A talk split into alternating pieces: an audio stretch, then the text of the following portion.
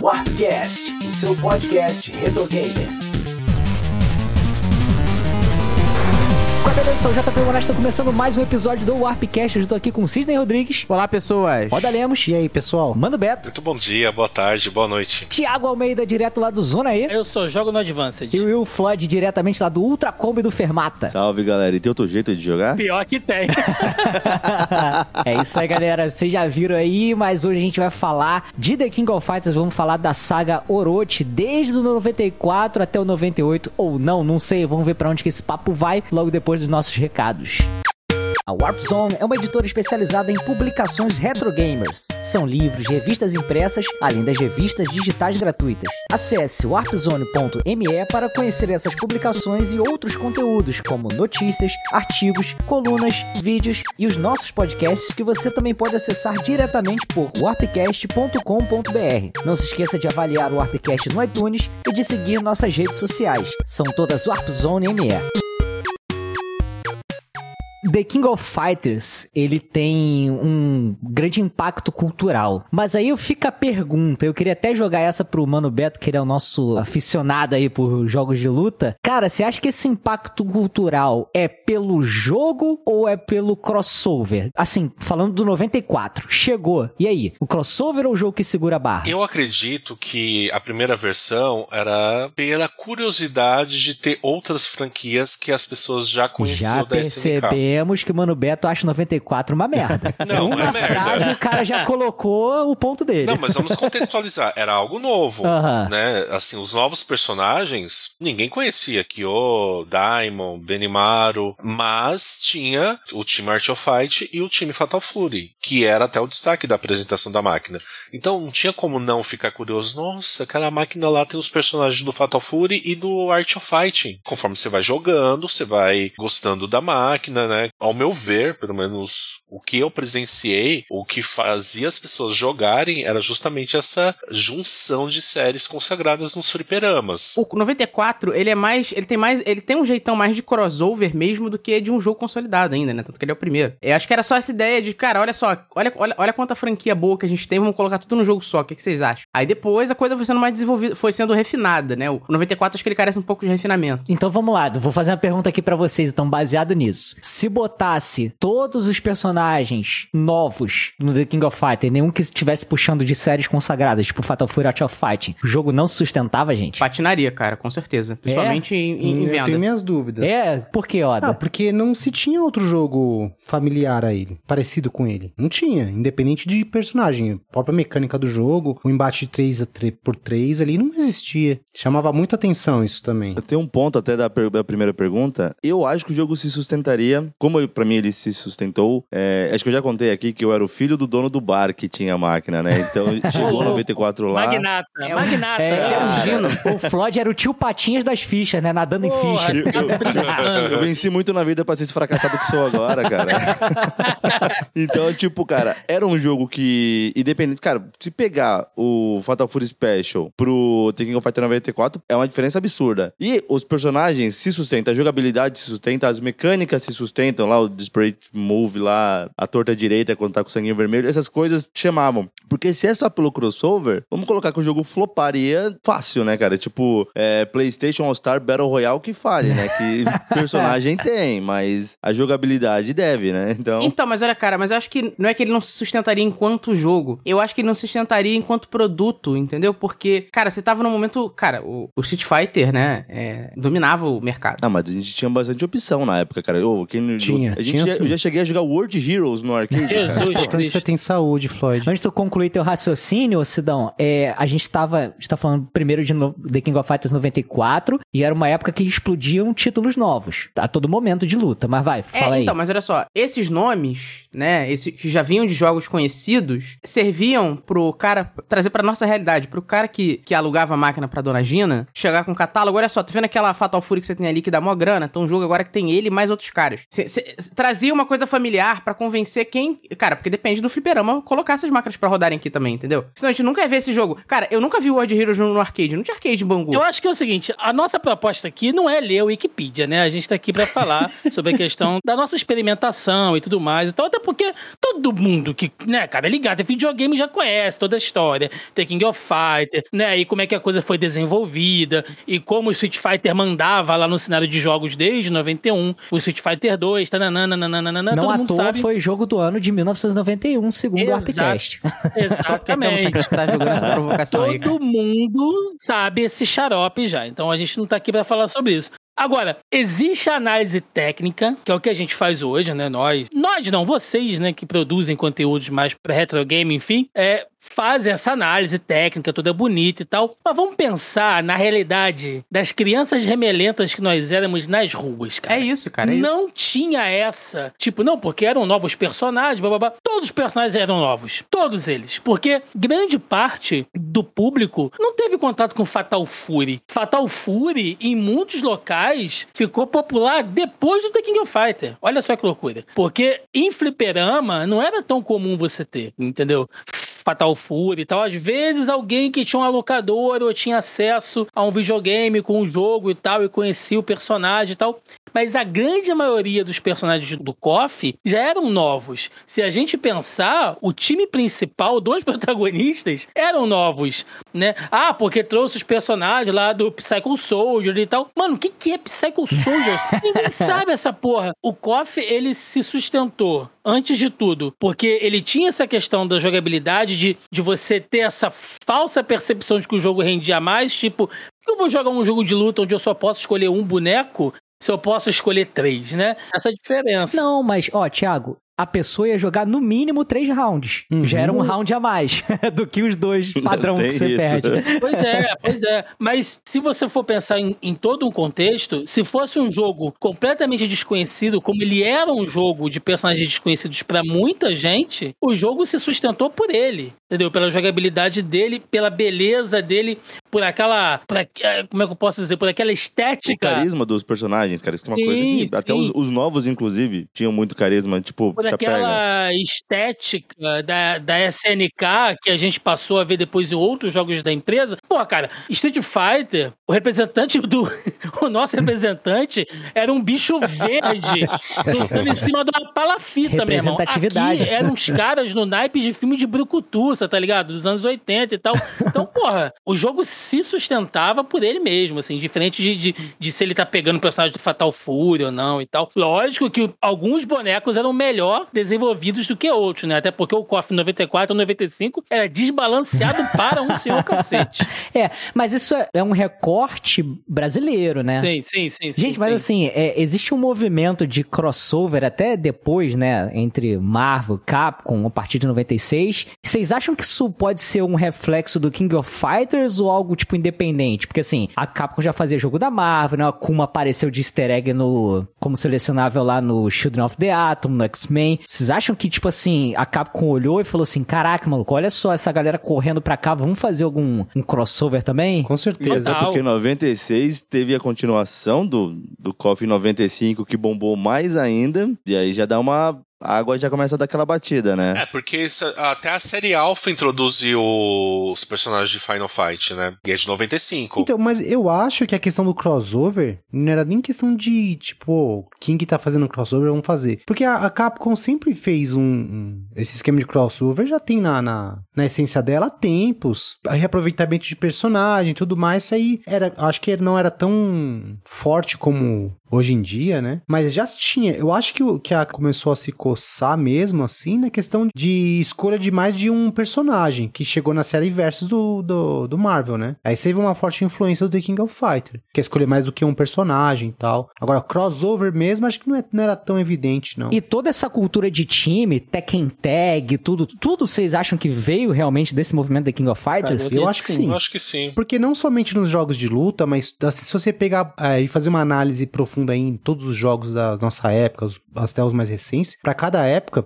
tem algum tipo de mecânica, algum tipo de ar, ar- estilo artístico, ou qualquer coisa que fique em voga, fica bem alta, e outras produtoras começam a, a surfar nessa onda também, entendeu? E jogos de luta também não foi diferente. Sempre tinha mecânica absorvida, barra de especial, você vê sendo introduzida, entendeu? Eu acredito que esse, esse período foi muito troca de experiências de ambas, né? Tanto da SNK quanto da Capcom. Uma olhava, ah, fizeram isso, vamos fazer isso, e vice-versa. Eu acredito que essa disputa, essa dualidade da, do período, concluiu o que a gente conhece hoje como jogos de luta, né? Então eu acredito que sim, The King of Fighters inspirou isso, sim, né? Principalmente o que era uma dúvida em 94, como a gente falou há pouco, se concretizou a partir de 95, indo mais além, possibilitando a, a edição dos times, né? Então isso levou as partidas a outros níveis nos fliperamas. E você botava a sua estratégia, né, mano Beto, no, na, sua, na sua ficha. Você falava, ah, esse aqui eu boto o primeiro, o último é o garante, aí você vai montando sua própria Esse estratégia. garantia foda. né? Até um jogo que ele se torna social com uma ficha só. Porque, cara, quando às vezes, tipo, ah, eu tô pagando a ficha, mas tem um brother do lado, fala, o primeiro e o terceiro são meus e você joga com o segundo. Ou até três com uma ficha. Ainda mais, Floyd, se eu posso estar errado, vocês podem me corrigir, mas eu acho que no 94 já tinha aquele castelhano safado das máquinas da SNK. Então você meio que entendia o que o final que os caras estavam falando ali. Então já era um que a mais, né? O The King of Fighters, ele chega ali como o 94, como uma coisa comemorativa, aquele crossover e tal, sem uma história central, né, sem ser daquele vilão lá, o Rugal, que mistura lá os poderes, né, parecido com os vilões lá da SNK já, meio que uma reunião ali num cara só, e tem o torneio, né? Cara, tem alguma coisa que bata o martelo que, tipo, já se tinha uma história sendo contada ali, um pontapé inicial pra saga começando em 94, ou os jogos depois que vieram só pegaram e usaram isso como trampolim e abraça ele como se fosse um capítulo inicial da trama? Vocês acham que tem essa cola, ou fica muito nítido que, tipo assim, ah, vamos pegar isso aqui, vamos partir daqui e continuar? No começo, você não tinha história nenhuma, né? Aí, quando chegou lá no 95, que você tinha uma, uma referência ali, que já tinha aquela pseudo-rivalidade ali do Kyo com o Iori, e aí depois você viu que, no, que na semifinal você enfrentava o pai lá do Kyo, né? Que o Rugal voltava todo zoado e tal. Então você já tinha uma percepção de continuidade. Quando o 96 chegou, a turma já tava tipo, porra, tem uma história aqui. Mas do 94 pro 95, era doida, cara. né? Era mais o KOF e tal. Então não. não É mais o. O tinha que, que a gente fez essa. no 94 que a gente pode tentar É. amarrar com esse. E aí Exatamente. sai fazendo uns absurdos ali. Agora, olha só, eu considero um dos maiores avanços que tem nos jogos de luta, né? A forma que o Mortal Kombat 9 conta a história, sabe? Sim. Tanto que ela Sim. acabou se tornando ali um padrão, né? Não só no Mortal Kombat, mas, porra, Injustice e até jogos depois, tipo Dragon Ball Fighters e outros aí. Foi um marco. Até Street 5 pegou, entrou na onda. Sim, e o Street 5 é, é até muito criticado por, né, ter demorado a implementar e, tipo, gente, cadê o modo história e tal? Porque virou uma coisa, né? Sempre foi um desafio, né, cara? Sempre foi um desafio fazer o, o lore do jogo expandir além de- do- dos bonecos simplesmente caírem na porrada, né? Tinha que ter um motivo pra eles estarem caindo na porrada. É, isso tudo era no material muito extra, né? Ou mangá, ou ler não sei o que, papapá. E aí, antes disso, o maior passo em direção ali a um, um storytelling bacana e tal, pro mundo dos jogos, foi a saga Orochi? Ou, tipo, Art of Fight ainda é superior nesse quesito? Como é que vocês enxergam essa parada aí da história sendo contada ao longo dos jogos? O próprio Art of Fighting, você vê o Ryo indo de um lugar pro outro, um diálogo antes da luta, e aí começa aquele negócio cinematográfico, Ah, né? E a gente tá falando de uma época que uma, um sprite, um- uma imagem de um final ocupa muito espaço num cartucho limitadíssimo, né? Sim, isso é fantástico, porque as pessoas não apertavam o botão pra pular. Elas viam, mesmo sem entender o idioma, né? Mas elas. Porque os primeiros jogos não eram localizados. E eu acho que o ápice disso, antes de The King of Fighters e a Saga Orochi, é a série Samurai, né? Desde o Samurai 1 e o ápice, o Samurai 2, tem cutscenes maravilhosas. Então, isso é um DNA da SNK.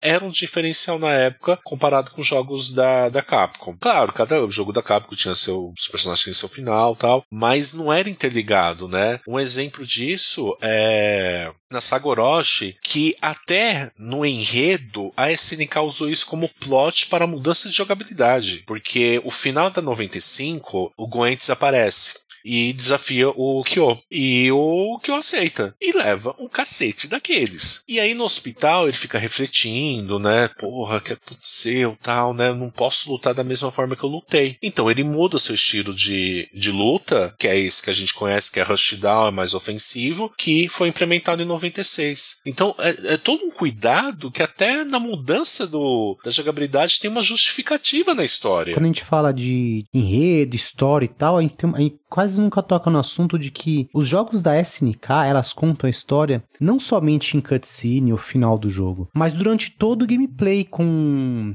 Com, Com as fundo- interações entre os com as personagens. interações, com o fundo, com as falas, seja no, no Art of Fight, seja no, no The King, no, no é, a animação inicial do Samurai. Quer dizer, questão de, de enredo, questão de história, SNK com certeza foi uma das pioneiras e e é uma das que melhores contam isso nos jogos de luta. Vocês acham que o fato de ter uma continuidade entre os jogos também ajuda o pessoal a gostar pra caramba e eleva essa qualidade? Porque assim, não é uma história fechada como é em cada Street Fighter ou cada. Não, tem uma história que, tipo assim, quando acaba um capítulo, né? Um jogo, a história não acabou, fica até um gancho, sabe? Vocês acham que isso aí ajuda também? Sem sombra de dúvidas, inclusive porque KOF passou a ser tipo Copa do Mundo. Verdade. Quando você Exato. ficava esperando pra saber qual seria a seleção. Então, assim, ó, vai sair um KOF novo. Porra, qual é o time novo? Isso né? mesmo. Quem, quem- quem- quem será que vai substituir e tal? Quem vai entrar? Quem vai sair? Né? Então você ficava já naquela expectativa. Principalmente depois que você começou a, a- a ter essa opção a partir ali do 95, né? Pra, pra poder formar o seu,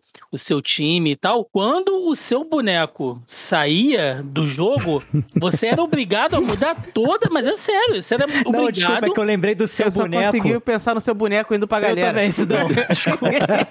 Inclusive, até se o seu personagem lá favorito estava com a jogabilidade parecida, tipo o trio do México lá, que o Rio o Robert, mudaram completamente, cara. Do, se for pegar do Mudaram. 94 pro 97, pô, é quatro ou cinco personagens diferentes ali. Eu lembro que na 96, quando eles tiraram aqueles projetos do, do time do México, no caso, né? Que é o do time do Art of Fighting, vagabundo ficou louco, assim, né? Tipo, Pô, pô, te mexeram com o Takuma, que velho. Isso, cara, como é que vocês fizeram isso?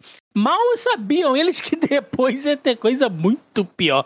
Mas ainda assim, cara, são, são, são mudanças drásticas, né? Os próprios cenários, eles te dão, e aí falando um pouco de narrativa também, te dão uma ideia que você tá tendo uma passagem de tempo ali. Alguns cenários você tem manhã, tarde e noite. Algo herdado já do Fatal Fury até, né? Sim, Eu fiquei sim. impressionado quando eu vi 94 e 95 nesse aspecto de, ah, legal, é um trio. Mas, mecanicamente, ele ainda era muito Street Fighter. Tanto que ele tinha até aquele, aquela mecânica de combo de três hits e stun, né? Tirando a Mas esquiva... não é também ô, uma herança também de Fatal Fury? E na verdade essa esquiva é o outro plano que deixou de ser outro plano e passou a ser esquiva? Ah, não, porque Fatal Fury, JP, nesse período, eu adoro Fatal Fury, tá? Mas eu. Ih, preparou o eu tenho terreno pra falar mal. consciência.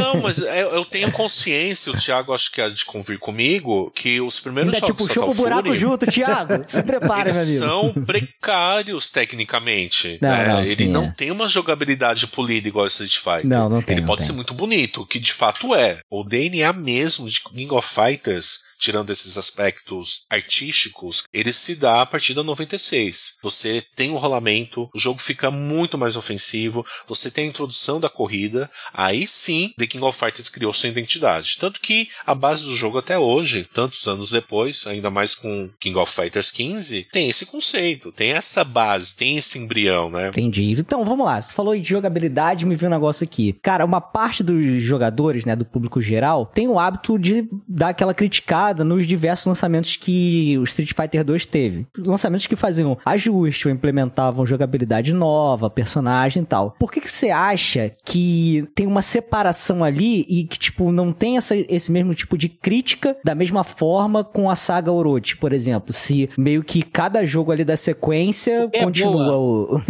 são chefes, são o quê, Thiago? Porque é boa, cara, assim, e, e- e você nota claramente o avanço, né? Você tem ali a 9.4, que é um bom jogo e tal, mas ela é travada, ela é dura. Alguns golpes ali, algumas jogabilidades, é, é difícil você executar. Não, mas aí a gente tá falando isso, Thiago, com a mentalidade que a gente jogou milhares de outros jogos hoje. Fala isso pro Thiago lá em. Mas Não, o Thiago, moleque, você já sentia a diferença de você joga o 9.4 e você joga o 9.6 liso, porque na época as máquinas, assim, algumas. Era, era muito comum você ter duas versões de um, de um KOF dentro de um mesmo fliperama. Então você sentia, assim, claramente, cara. Se você joga a 9.4 e a 9.5 e joga a 9.6 e a 9.7, você sente uma diferença absurda. Até entre 96 e 97? Cara, entre a 96 e a 97 eu acho que até não. Aham. Mas, por exemplo, se você joga a 94 e a 95, né? A no... E se você joga a 98, então, que aí já tá fora do escopo. Mas a 96 e a 97 é uma evolução, né? Tanto pelo, pelo modo de jogo, você coloca o modo de esquiva, aquela barra vermelha, né? Enfim, e tudo mais, você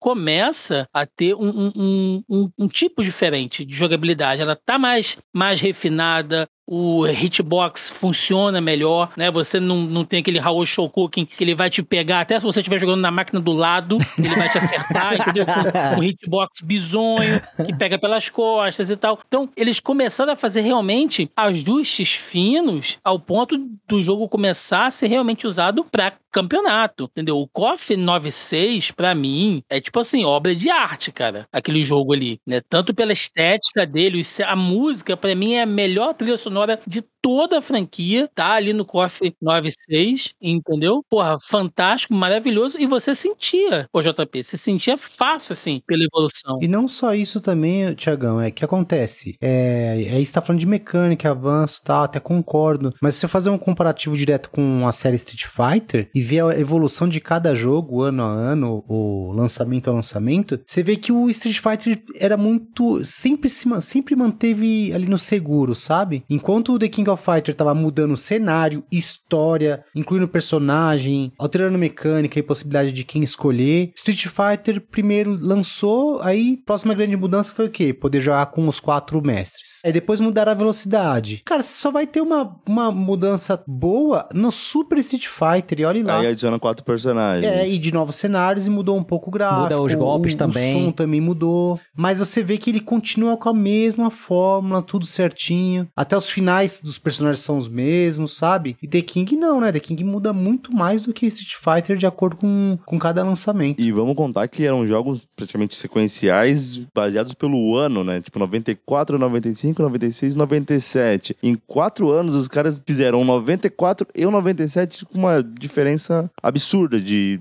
quantidade de melhorias e, e novas implementações que os caras criaram, assim, tipo, em tão pouco tempo. É praticamente a galera entregava o 94 hoje, beleza, final de semana de folga e segunda vamos fazer o 95 aqui, galera. É uma tática, né? Boa e ruim ao mesmo tempo, porque ela cria uma puta ansiedade, porque vai chegando o fim do ano e você já fica, porra, vai sair um KOF novo, né? An- Ano que vem vai ter um KOF novo. E automaticamente ele torna aquele jogo do ano velho.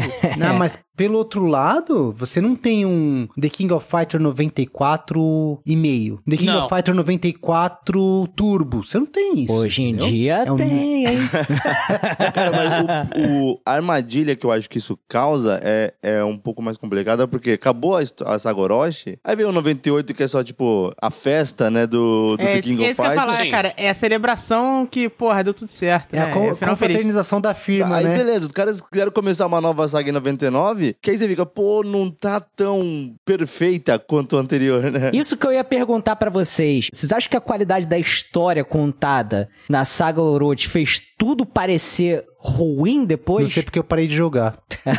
Eu acho que não, porque foi, infelizmente, o começo da falência da SNK. 99 já, ô Mano O Beto? caldo começa a apertar em O 99. Sidão vai falar que começou em 94 mesmo. Não, Quer ver? cara, não, cara. Eu joguei, ó, eu joguei muito o 97, cara. É o meu KOF favorito, inclusive. cara. 2000 já era SNK Playmore já, né? Já. A história do 99 lá do K já é o último suspiro da, da SNK. Até 2000 ainda é SNK, só que muita gente já tinha saído. Então a saga Nets é uma saga de retalhos. Passou pela Elot, que é uma coreana, aí depois virou Playmore. É um remendo só. Eu acho que se tivesse nos momentos de ouro da SNK, eu acho que a gente teria um bom enredo. Porque os personagens são bons. O jogo não é ruim, cara. Eu gosto pra caramba do 99 e o problema é hum, da saga com qual ele se compara, né? É, é, eu acho que além da falência também, cara, mas acho que é isso que o JB falou. O evento Saga Orochi, ela colocou a barra muito alta. Ficou, ficou difícil pra SNK conseguir fazer algo semelhante de novo, né? Assim, claro, ela tava vivendo o inferno astral ali, né? Que ela tava se desfazendo. Mas acho que mesmo se tivesse ainda como empresa consolidada, cara, seria muito difícil repetir eventos tão grandiosos, sabe? Quanto, quanto a saga. Tão bons, histórias tão boas, personagens tão interessantes. E só deixar um adendo aqui que, ó, o 98 é tanto festa, cara, que tem um maluco que saiu da NFL, não tirou nem o uniforme e foi lutar.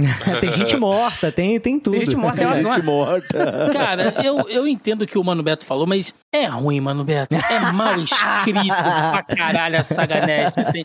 Não, Mas não... é por causa disso. Eu, Mano eu Beto, acredito. mas falta carisma, Mano Beto. Pra gente ter uma boa história, você tem que ter um bom vilão. Não tem um vilão Não tem, bom não tem. na saga Nest. Não tem. Todos são genéricos, entendeu? Tem até o...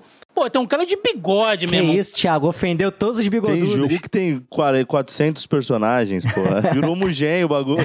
E você não se importa. Tipo assim, começa a ficar totalmente sem carisma, né? E isso pode não parecer, gente, mas pra uma era, e eu tô falando diretamente com os ouvintes, assim, que são até mais jovens, né? Pra aquela era ali dos anos 90, começo dos anos 2000, quando os jogos de luta ainda eram um boom, antes da gente entrar naquela década horrorosa do início dos anos 2000 ali, você ter personagens significativos, você ter personagens de grande carisma, ajuda muito um jogo. Street Fighter 3, que o diga, cara. Verdade. Né, Você pode ter um jogo lindo, maravilhoso, as mecânicas, porque o hitbox, não sei o que, não sei o que. Tá, mas eu vou jogar com esse cara que é todo feioso. Porra, sabe? Isso conta muito pro jogo, isso vende muito o jogo, né? Então, a saga Orochi, ela traz não só uma boa história, ela traz vilões interessantes e, e ela, e ela é emocionante, cara. Aquela escalada final, o Porra, é 9-7, entendeu? Aquilo ali é, é- é- é final de anime, cara. É, é, Os cara. caras incorporando e tal, ó, gritando,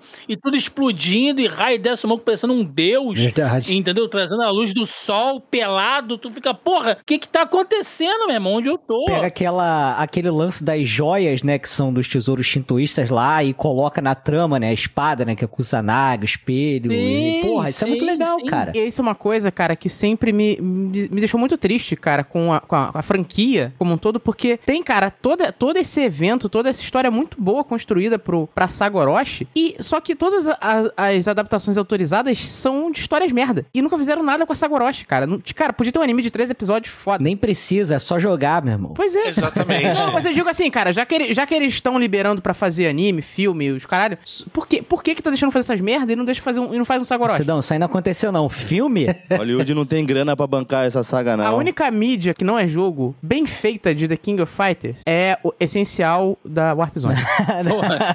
É, belo gancho. assiste The King of Fighters Another Day. São quatro capítulos. Depois quatro tu me episódios, fala. quatro episódios. Depois É tu me legalzinho, é legalzinho. maneiro. Até a questão, de novo, que a gente citou an- anteriormente, né? Como que a jogabilidade ela passa pra narrativa do jogo, pra história, pro storytelling, né? Enfim, como vocês queiram chamar. É tão foda, é tão incrível, que quando você chega ali no 97, que já no 96, né? Já era citada a questão do sangue do Orochi e tal. Quando começa o 97 ali na introdução, né? Aquilo vai levando ali, você vai pegando no, no diálogo dos, dos, dos personagens. Quando você chega em um determinado ponto do jogo, que entra o Yuri ou entra a Leona, a tela dá aquela tremida, aquele som de coração, e você vê os caras incorporando Ah, pela primeira arrepiou agora. vez. Meu irmão, que a tela daquele tum-tum, sabe? Muito e o. Yuri se encurva todo e. Tô Maluco, tô nessa hora arrepiado. era moleque tirando a camisa, rodando Cara, é- na cabeça no fliperama, cara. Era isso. Criança Era tendo convulsão cartaz. no chão, meu irmão. Era uma outro vomitando de nervoso, entendeu? Criança E vomitando. vocês falando disso daí, de final e tudo mais, eu lembro que é, meu primeiro contato com a 97 foi numa locadora onde, desde a 94, o dono mudava. Tava 94, aí a parte chegou a, a 95, ele trocava a máquina. Ele ia fazendo isso. E era uma, uma locadora pequenininha, sabe? De tempo mesmo e tal. E eu lembro que sempre nos primeiros dias, logo que a, que a máquina tava lá, quando alguém tava chegando no final do The King 97, a locadora parava pra ver as animações e a último round, tudo, parava. O cara que tava jogando lá o Super Nintendo dele, ele dava pausa e levantava. E todo mundo ficava em, em volta daquela máquina pra ver o, o, o final, as animações, todo mundo entrando. Cara, é uma, era, uma, era um evento, cara, um evento. Era um evento. E vale lembrar que ainda, né, mesclando o, o enredo e a jogabilidade, a gente tinha o real final com o trio The, The Sacred Treasures, né, que era o Iori, o Kyo e a Shizuru Kagura. E é tudo épico, mano, Beto. Final do 96, tu vai enfrentar o Goenitsu, que é um maluco estiloso pra cacete, Eu né? acho que é o melhor chefe de Arena KOF. destruída, cara. O cenário Aquela absurdo, gola cara. alta, né, cara? Aquele cabelo. E você enfrenta o cara dentro de um coliseu, tá dando um furacão, meu irmão. Sim, um Isso tá furacão. comigo, cara. A É mãozinha dele, demais. né? Que ele chama o furacão, aí bate o vento na roupa. É um charme só. Um ódio desse cara. É muito Apelão, apelão. apelão pra É cacete. foda que essa coisa de ser um grande torneio, de novo, né? São nos detalhes que a gente ganha as coisas. No 97, tá rolando um torneio e você percebe que tem uma cobertura mundial da mídia, porque em diversos cenários tem câmeras, né? São jornais E entre as lutas, noticiário falando das É, lutas. essa tela viu, né? Pô, é, é, é muito incrível, assim, né? Porque faz você fazer parte daquilo ali. E os jogos, aos poucos, né? Eles vão passando. Isso é uma coisa que a Street Fighter peca muito nisso também. Peca, entre aspas, tá? Não é obrigado a fazer, mas é, eu acho que o, o KOF ele faz isso muito bem. E é a questão de você, quando você é, é, passa o bastão. Porque quando você tira um personagem como Raiden, você já tem ali a Leona com golpes semelhantes a ele, mais uma personalidade própria, né? Você vê que o que o, que o Ryo, ele substitui o Takuma tranquilamente, né?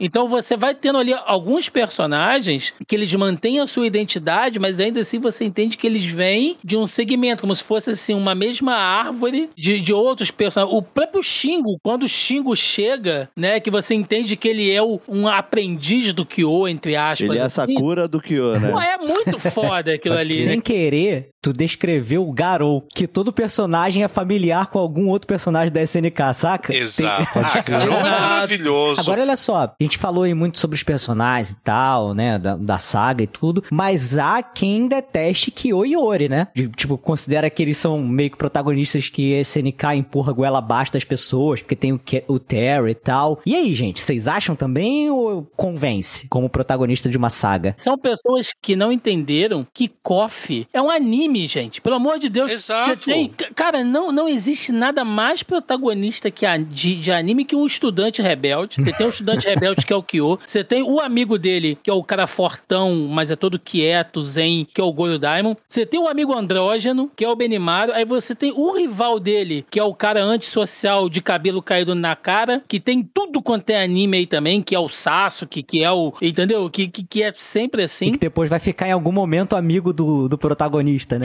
Pra resolver a parada. Gente, pelo amor de Deus, o bagulho é um anime, velho. Tem gente que bota ketchup na pizza. Então, É, tá certo que todo mundo que tá aqui adora a Saga Orochi, os jogos do The King da época. A minha dúvida é, jogamos muito, adoramos esses jogos. Porque também tem o, conce o conceito histórico de que nós estávamos na época, nós jogamos em fliperamas e tal. A galera, a Millennium ali nasceu... A galera que não viu o Penta, por exemplo, jogando hoje esse jogo, como é que seria, tipo... Eu queria ter esse, é, algumas opiniões disso, né? Tipo, pô, o jogo é bom mesmo até hoje pra essa galera, porque pra gente falar que é bom até hoje é, é fácil, porque também tem o nosso sentido nostálgico da parada, né? E hoje, pô, tem milhares de jogos de luta, tipo, meu filho adora jogar o, o Naruto Storm 3 lá, e tipo, e não tem paciência de jogar o... Te, o Bom pra caralho, o, pede o pra ele me adicionar.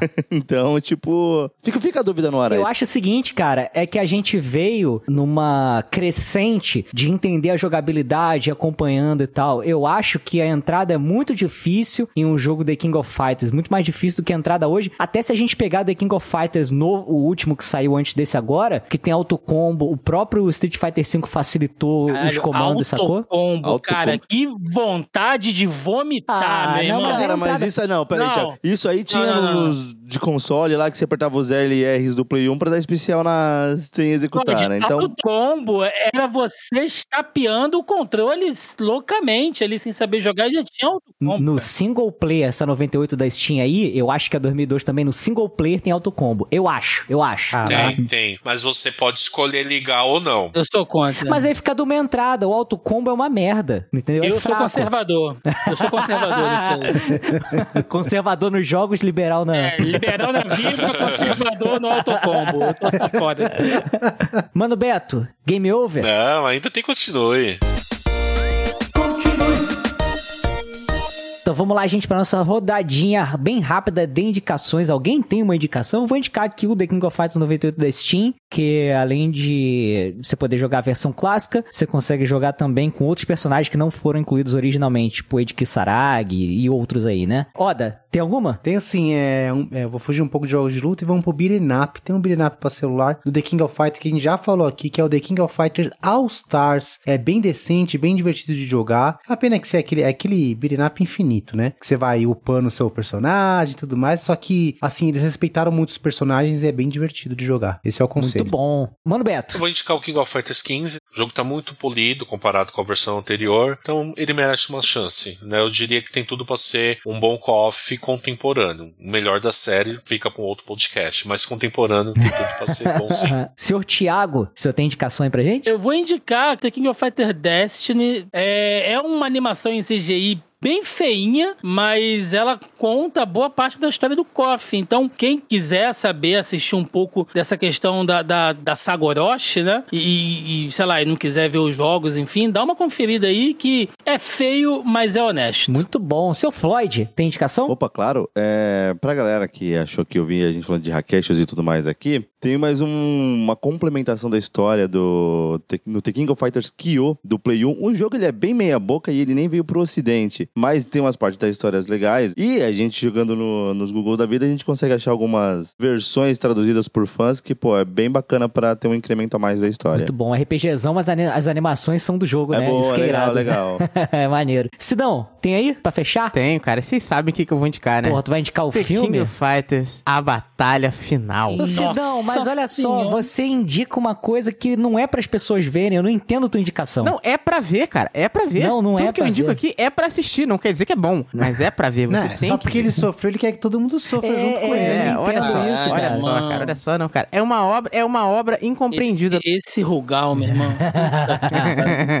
Cara, é um filme é, americano-canadense com atores completamente desconhecidos. Que eu não sei como, cara, que a SN a SNK, a Playmore, sei lá, é, liberaram, cara, esse filme existir, porque não, não tem nada de, de, de Tava The com King of Fighters conta ali. pra caralho pra pagar, Sidão. Pode ter certeza. Pois é, cara. Porque, por exemplo, o Mortal Kombat, os mais antigos, o Street Fighter, a gente se diverte na base do deboche, né, cara? Ele é, eles são ruins, ruins divertidos. Esse filme nem é isso, cara. Ele é só irritante. Não, a gente fica triste vendo. É, ele é um filme Não, ele, triste. é um ele filme que deixa ofende, triste. é diferente. Ele é ofensivo. ele é ofensivo. Ele é tão ofensivo quanto o filme do, do Dragon Ball. É tipo isso. Ah, Termina, JP, por favor. Cara. vamos encerrar então. então é isso, gente. Vamos encerrando aqui mais um episódio maravilhoso do Warpcast. Queria agradecer demais aqui a presença do meu querido Tiago Almeida. Bicho, obrigado demais aí, como sempre, você somando demais aqui na nossa pauta, no nosso assunto. Obrigado e, cara, o espaço é teu aí pra fazer teu jabá. Opa, muito obrigado. Esse é o primeiro podcast que eu participo, faço, gravo esse ano, porque Oh. ainda estamos em férias lá no Zona E. Mas, pra quem quiser ouvir mais aí, nada. É bom que eu já tô. Tirei o microfone do armário.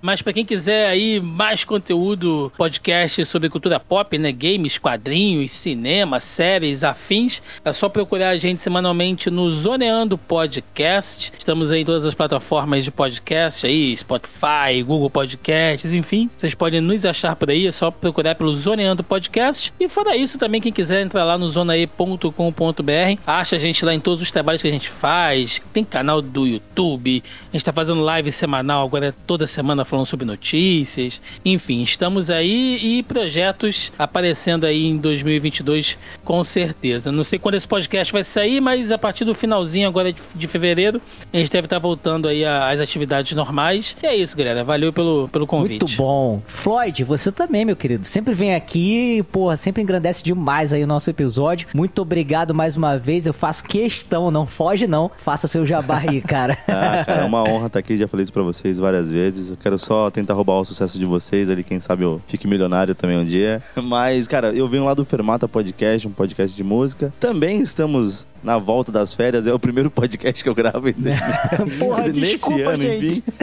Mas não, temos gravação essa semana já. Então, muito em breve, pode nos procurar em Fermata Podcast, qualquer é, agregador, menos no Spotify. Nós não estamos lá porque fomos expulsos. Coisa de direitos autorais que essa galera inventa aí, mas tudo bem. E praticamente todo o Arpcast já esteve lá no, no Fermata. Pode procurar em alguns episódios. Alguns muito bons, outros muito excelentes. E é padrão de qualidade aqui. Obrigado de novo aí. Que isso, cara. A gente que agradece. E você vai dar um pulo lá em warpcast.com.br, dar uma olhada no post desse episódio para conhecer todos os links aqui da galera que esteve neste episódio. E pessoal, muito obrigado. Deixa aí nos comentários o que, que você acha da Sagorote. Bom, ruim, mais ou menos. Kyo é superestimado, Yura é superestimado. O que, que você acha aí, cara? Prometo que não vai ter hate. Não, não prometo não. Mas vamos lá.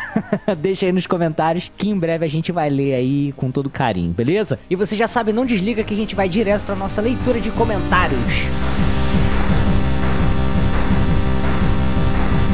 É isso aí, rapaziada. Começando aqui nossa leitura de comentários, mas antes a gente tem que agradecer quem compartilhou aqui o nosso tweet, né? Diretamente lá do perfil da Warp Zone no Twitter. Todas as redes sociais são Warp Zone MS. Tem que seguir todas, hein? Se liga aí. E olha só, é... deixa eu ver aqui. Quem compartilhou foi o nosso querido Bin Ramone. Um abraço pro Bin nosso ouvinte aí, fiel. Além dele, João Vinícius também, que esteve no último episódio, que foi o episódio sobre games NFT também. Retuitou, a gente agradece muito. Lá no Facebook não teve ninguém dando o. compartilhando, ou pelo menos é, não publicamente, então não consegui ver aqui. Então, mas assim, eu vi que teve compartilhamentos. Então agradeço a quem, quem compartilhou. É, e vambora, vamos cair dentro aqui para nossa leitura de comentários. E deixa eu ver quem é o primeiro. Gian, Gian Jesus. Vamos lá, vamos ler aqui o que, que ele falou. Ele disse o seguinte: Toda vez que surge uma novidade, sempre vai ter o ser humano para tirar vantagem e se aproveitar das pessoas que têm o sonho de enriquecer para poder passar a perna e fazer uma grana. Cara, concordo plenamente. Acho que essa foi uma das maiores verdades já ditas, cara, na, na face da Terra. Vamos lá, vamos continuar. Independente da forma ou da ferramenta que é utilizada, isso acontece porque as pessoas às vezes são perversas mesmo. Lembra quando a internet começou a se popu- popularizar? As pessoas criavam sites de absolutamente qualquer coisa e vendiam para entusiastas que achavam que a internet era o futuro e que aquilo era um investimento com rápido retorno, etc. Aí se criou a bolha dos .com, que faliu uma galera no processo. Hoje, nós usamos a internet para se comunicar com as pessoas que a gente ama, para mostrar nosso trabalho, para dar eh, segmento aos nossos projetos pessoais, para se entreter. A internet facilitou todas as formas de trabalho de uma forma que, lá no início, ninguém pensou que era possível. As coisas foram evoluindo até se tornar o que é hoje. Os entusiastas estavam certos. A internet realmente era o futuro, mas não da forma que eles esperaram, é, esperavam, né? Cara, eu acho que assim, o problema desse argumento é que assim, os exemplos que você citou, na verdade, eles são invertidos e eles acabam não correlacionando. Tipo assim, a internet, ela surge da necessidade de trocar informações entre laboratórios de pesquisa, né? Essa que é a história. Então, assim, ela tinha uma função prática e definida, né? Desde que ela foi criada. E aí, a partir da evolução dela, né, pôde-se criar os lugares, né, o site, né, é, com informação centralizada para quem navega, né, endereço de correio eletrônico para que é, se possa trocar informações com outras pessoas e não só navegar e assim por diante, né, vai tendo essa evolução. É, então, assim, tudo que vai daí é evolução desse, digamos assim, desse meio de comunicação que é a internet, que foi criada para realmente a troca de informação. E assim, essa é a função, é a função primordial da internet. Né? Aí se alguém usa esse acesso a esse meio de comunicação para aplicar golpe, né, e, e, etc, isso é um entre aspas um subproduto da internet, não é a causa, né? É a consequência. E aí, cara, já o NFT, que, né, deveria ser só um paper publicado até que se encontrasse uma, uma função pra esse tipo de coisa, acabou ganhando vida, né? Em forma de uma coisa que só existe única e exclusivamente pra especulação. Como você falou, pode ser que no futuro tenha uma função, sim, mas é, é nisso que a lógica se inverte com relação à internet, porque o, o NFT ele ainda não tem, então ele existe sem ter essa função. Entendeu? Esse que é o, o problema todo. Ele continua aqui, ó.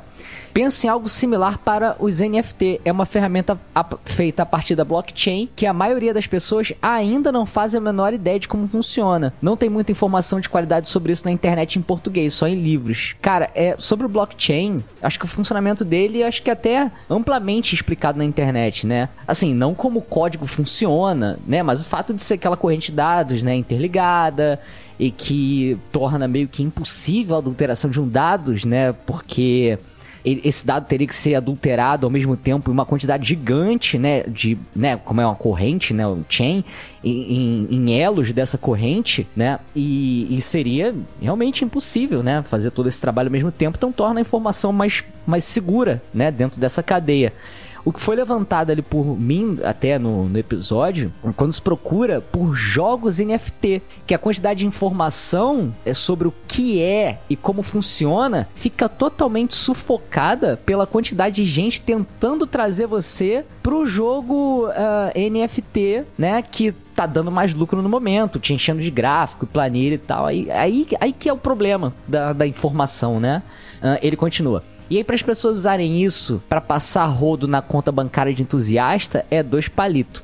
Pode ser que o NFT seja importante para o futuro, ou que daqui a cinco anos ele se prove inútil e nem exista mais. Nunca se sabe. Eu não faço a menor ideia, só o tempo vai dizer. Só não concordo em condenar a ferramenta porque as pessoas fazem é, fizeram mau uso dela. Cara, então, mas aí, cara, não é nem concordar ou não com a, com a condenação de uma ferramenta por mau uso, quando na verdade, voltando lá né, no que eu disse, complementando até o raciocínio, sim, se faz mau uso. Só que esse mau uso é o único uso atual dessa ferramenta. Esse que é o problema todo, entendeu? E vou te falar uma coisa: foi muito difícil apagar todos os comentários de bots dizendo ah que ganharam 20k no jogo tal com link de mensagem, né, nas respostas de post desse episódio aqui nas redes sociais. Se bobear, ainda sobraram alguns aí, não sei, no Instagram e tal, pode ir lá conferir, cara. É um cenário perigosíssimo que tá acontecendo em terreno fértil para golpe. Acho que esse que é o problema todo.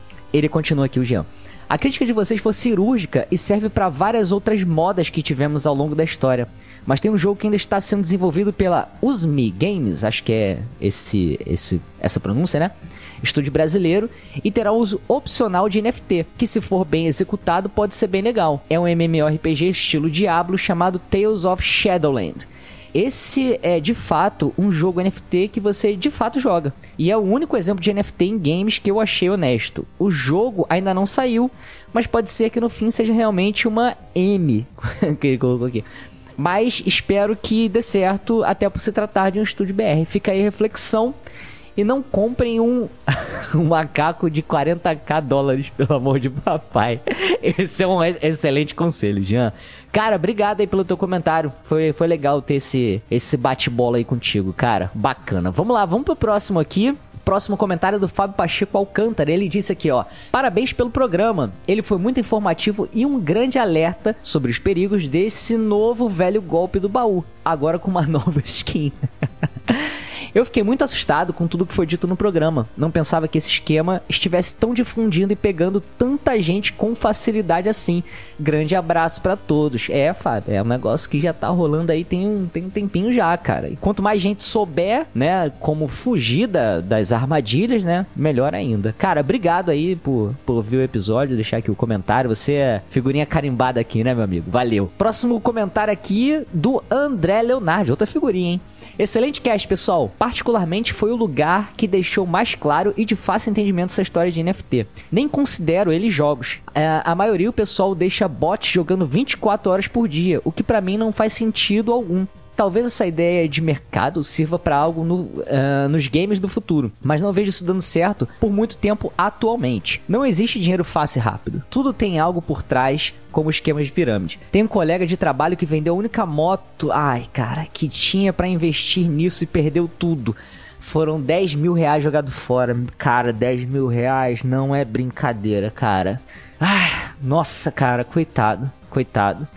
Parabéns pela iniciativa de trazer este tema ao cast. Obrigado a você por ouvir, cara. Obrigado demais. Grande abraço a todos. Ele deixa um PlayStation aqui, um PS, ó.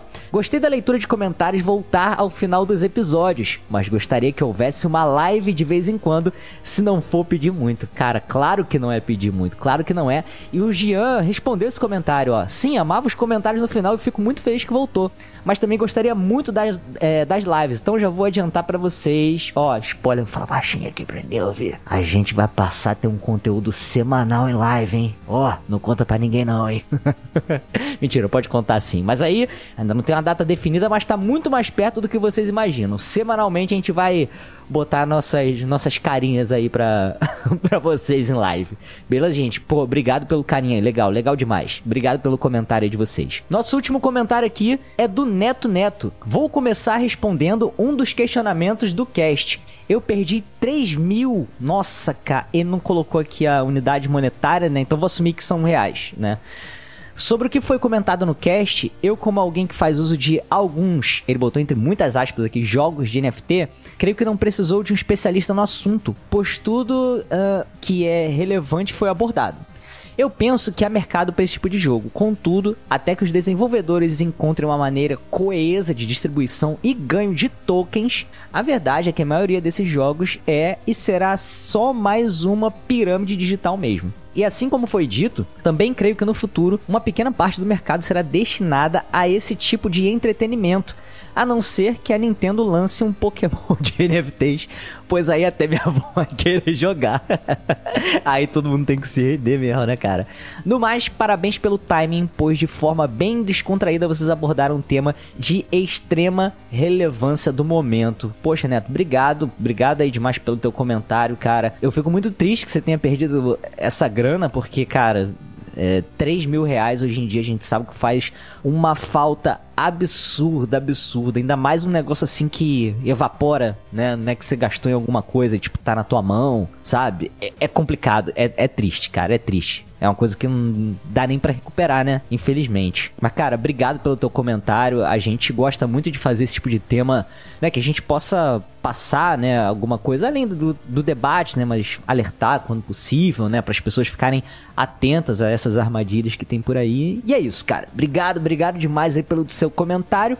E com isso, vamos fechando aqui a nossa leitura de comentários de hoje. E você que curtiu esse episódio aí sobre The King of Fighters, que porra, cara, tá todo mundo maluco com o jogo novo.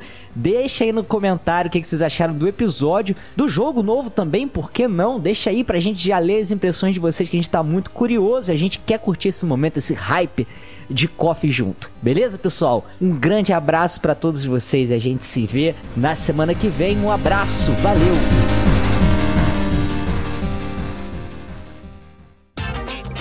Este episódio foi editado por Audio Heroes. Saiba mais em audioheroes.com.br.